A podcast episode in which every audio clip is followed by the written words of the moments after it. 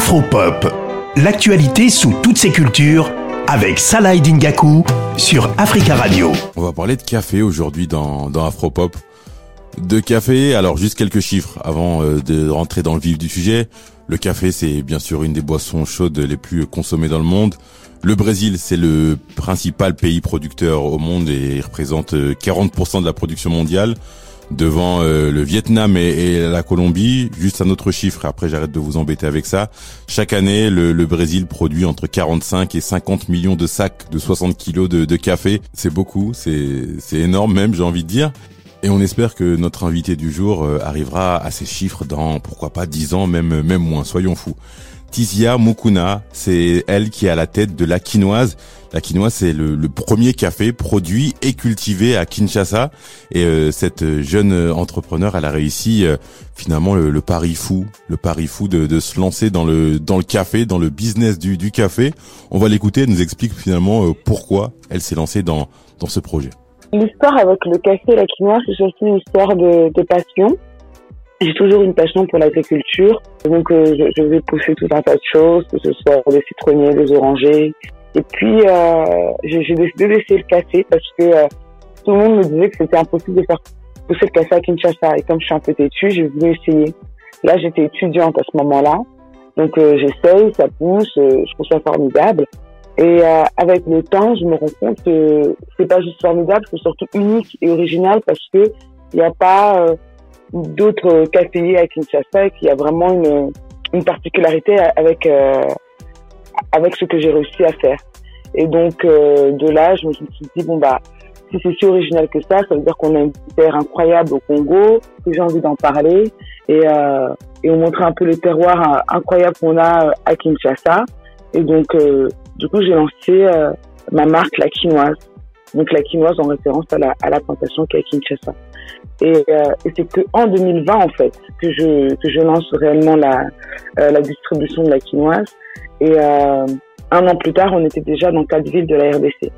Donc à Kinshasa, Matadi, Aboma, Numbashi. Mhm. Et euh, un an après, euh, j'ai inauguré mon usine de transformation, de torréfaction et de et d'emballage de café. Aujourd'hui, on est capable de faire 40 paquets par minute avec l'usine, quand avant on faisait 100 paquets par jour son parcours est vraiment intéressant à Tizia Mukuna parce qu'on voit vraiment quelqu'un qui a eu la, la, détermination de lancer son produit, hein, lancé en, en, 2020, de créer trois gammes, d'avoir euh, une usine, notamment une usine moderne dans la commune de Limete, dans le quartier de Kingabois. Donc elle a, beaucoup de, de mérite et elle a beaucoup, euh, beaucoup d'ambition. Dans son chemin, elle a forcément rencontré des, des difficultés. Elle nous en parle, Tizia Mukuna. Il y a les difficultés, on va dire, euh, terrain. Même si ma plantation est à Kinshasa, on est vraiment euh, euh, très loin du centre-ville, très reculé dans la dans l'épicentre. Et donc, du coup, pour arriver jusqu'à la plantation, on passe par des routes qui sont non, asphaltées. Et partant de pluie, elles sont impossibles à pratiquer. Qui dit usine, dit énergie. Aujourd'hui, on a de gros problèmes d'électricité. L'électricité n'est pas stable. Et donc, du coup, on a souvent recours à un groupe électrogène qui ajoute des charges sur notre activité. Mais euh, on voit les efforts du gouvernement, on voit euh, comment euh, le gouvernement arrive à nous accompagner sur d'autres aspects.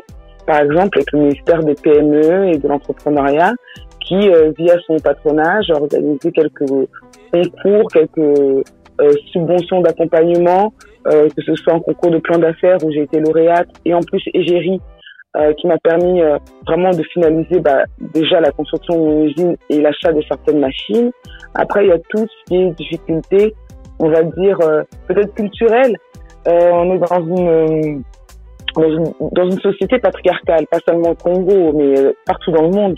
On est dans une société patriarcale où on a tendance à imaginer des chefs d'entreprise hommes et d'un certain âge.